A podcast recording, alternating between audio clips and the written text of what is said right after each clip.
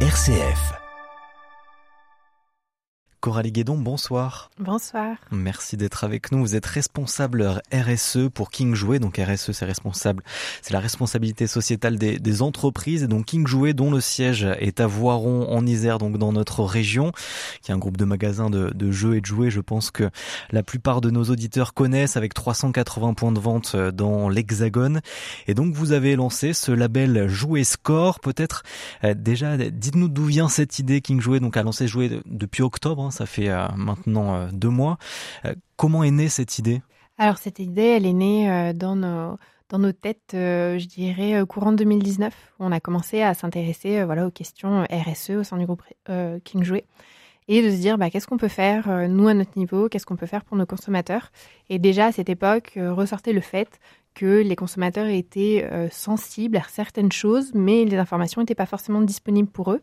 Euh, et on avait déjà eu cette petite idée qui avait euh, commencé à germer.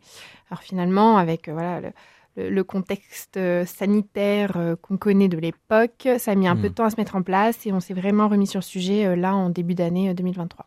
Alors quels sont les, critères un petit peu de ce jouet score qui est un peu sur la symbolique du Nutri-Score hein, qu'on connaît un petit peu plus aujourd'hui? Exactement, on n'est pas venu réinventer quelque chose avec lequel on était tous euh, familiers. Donc on est parti sur un système de notation de 0 à 5, 5 étant euh, donc la meilleure note et qui se base donc sur trois critères, des critères qu'on a voulu vraiment simples et accessibles et qui ressortent un peu des différentes études qu'on a pu faire auprès de nos clients.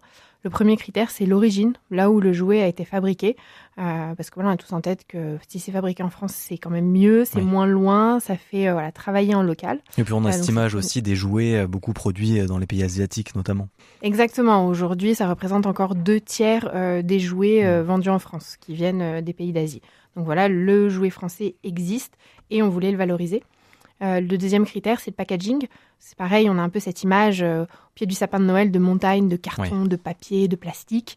Euh, mais il y a des fournisseurs qui font des efforts là-dessus, donc on a voulu valoriser ça. S'il y avait des réductions, notamment d'emballage. Et le dernier critère, c'est les matériaux qui sont utilisés dans la construction du jouet. Et là, on s'est appuyé sur l'expertise d'Eco-Maison, qui est l'éco-organisme responsable de la filière de recyclage de jouets, qui est mandaté par l'État. Euh, et avec lequel on a travaillé euh, pour voir quels étaient aujourd'hui les matériaux qui étaient les plus facilement recyclables en France, là où les filières existaient notamment, et euh, voilà, quels étaient ceux qu'il fallait qu'on valorise. En revanche, les critères, vous les avez établis vous-même, il n'y a pas forcément eu de travail avec un organisme d'État, plus particulièrement à part Ecomaison, du coup, sur ce dernier critère? Non, les autres critères ont été définis euh, en interne. Alors, mm. sur l'emballage, on s'est aussi appuyé sur les travaux de Citeo, euh, mais on n'a pas forcément eu d'échange en direct avec eux. Et qu'est-ce qui fait du coup qu'on va avoir une note plus ou moins basse, plus ou moins haute?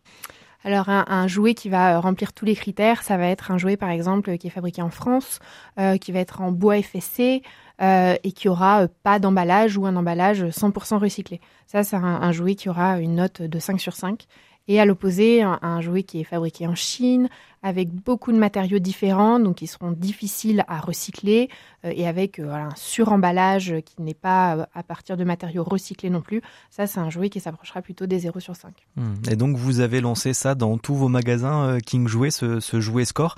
Est-ce qu'il y est sur tous vos jouets également? Alors pour cette fin d'année, on a décidé de l'appliquer à l'ensemble de nos jouets du catalogue de Noël. Donc ça représente 1600 jouets. On est venu donc à, appliquer ce système de notation et euh, on a retenu ceux qui avaient une note égale ou supérieure à 2 sur 5 en se disant qu'à partir de 2, on a quand même une démarche d'éco-conception euh, qu'on peut valoriser, qui est existante. Et donc on affiche ceux qui ont une note voilà, égale ou supérieure à 2 sur 5. On n'affiche pas les mauvaises notes, entre guillemets. Hmm. et ça représente combien de vos jouets? Et donc sur les 1600 euh, initiaux, il n'y en a plus que entre 400 et 450. Ok, qui sont qui ont ce jouet score qui ont voilà qui ont une note hmm. euh, égale ou supérieure à 2 sur 5. Ok, donc ça fait finalement un quart. Ça veut dire qu'il y a encore des difficultés à avoir des jouets fabriqués de manière, on va dire, sobre, euh, français, sans emballage. On a encore des difficultés aujourd'hui. Tout à fait. On est dans un marché euh, du jouet qui est un peu en retard sur ces sujets. ça ne veut pas dire qu'il n'y a pas des initiatives qui existent. Il y en a et on est fiers, nous, de les mettre en avant. Mais historiquement, c'est vrai que c'est un marché où ça a été beaucoup plus difficile. Ça met un peu plus de temps. Mais voilà, on espère et je crois fondamentalement que des choses sont en train de se mettre en place et qu'il y a des changements qui commencent à être effectifs. Et quel est le retour du coup de, de vos fournisseurs, de vos des fabricants justement qui ont vu ce Nutri-Score du jouet arriver dans vos magasins cette année en période de Noël? On imagine que tout le monde n'a pas forcément été très content. Alors, bien sûr, hein, tous n'ont pas forcément, n'adhèrent pas forcément à, à, nos critères, euh, mais on n'a eu que des retours positifs dans le sens où ils ont tous cette volonté de vouloir changer et de s'assurer qu'on prend en compte aussi leurs initiatives, même si elles rentrent pas dans notre grille de notation, de savoir comment est-ce qu'on peut travailler aussi ensemble pour mettre en avant euh, ces, ces, autres types d'initiatives. Donc pour l'instant, les retours sont tous très positifs et on sent qu'il y a des choses qui sont en train de bouger au sein de la filière jouée. Et voilà, c'était aussi un de nos objectifs d'arriver à tirer la filière vers le haut sur ces sujets-là. Est-ce que ça vous a poussé, vous aussi, en, tant que de distributeur, à retravailler un petit peu la provenance de vos jouets, à peut-être un petit peu plus sélectionner justement vos fournisseurs? Alors c'est vrai que King Jouet, on est une entreprise française, familiale. Euh, vous le disiez, on est basé dans la région. Euh, le fait de travailler avec des fournisseurs locaux, c'est quelque chose qu'on a toujours eu à cœur et on a toujours essayé de les valoriser un maximum. Euh, mais c'est sûr que ça nous encourage encore plus à aller dans cette direction. On a aussi nos propres marques. Euh, on distribue des, jouets euh, sous, nos marques propres. Et là aussi, euh, on a énormément de travail à faire. On continue à aller dans ce sens-là, essayer de relocaliser certains produits, de revoir les emballages, revoir les matériaux. Donc voilà, on doit aussi nous répondre à, ces challenges. Et du coup, comment fonctionnent un petit peu vos ventes là depuis octobre et que vous avez lancé ce Nutri-Score du jouet avec cette période effectivement de Noël où on achète beaucoup de jouets? Alors, on se fait pas d'illusions euh, sur la fin d'année. On sait que c'est pas un système qui va révolutionner la consommation. Euh, il n'y a pas tout, tout d'un coup un grand shift qui va se faire euh, vers exclusivement des produits fabriqués en France. ce serait merveilleux, mais c'est plus compliqué que ça. sur Noël, c'est quand même l'enfant qui reste prescripteur, qui a fait sa liste au Père Noël. et on sait très bien que la liste au Père Noël, elle est sacrée. Il faut pas la toucher. Mmh. et on va plutôt répondre aux besoins de l'enfant. Par contre, on espère que sur le reste de l'année, là où les les parents, les amis, la famille ont un peu plus de marge de manœuvre dans le choix des jouets. S'ils souhaitent se tourner vers des jouets un peu plus éco-responsables, bah nous, en tout cas, chez King Jouet, on sera là pour répondre à cette demande et leur fournir les informations nécessaires. Peut-être une généralisation, on va en parler avec euh, euh, Johan Fraisse. Bonsoir Madame Guédon, merci d'être avec nous ce soir. Alors le jouet score, hein, c'est un dérivé d'un autre dispositif qui a déjà fait ses armes hein, dans l'industrie alimentaire, le Nutri-Score, un indicateur en direction des consommateurs pour les aiguiller sur la qualité des produits qu'ils consomment au quotidien et leur valeur nutritionnelle. Un dispositif mis en place par l'impulsion d'un certain Olivier Véran à l'époque. L'actuel porte-parole du gouvernement en est à l'origine et s'est battu en tant que député pour sa mise en place.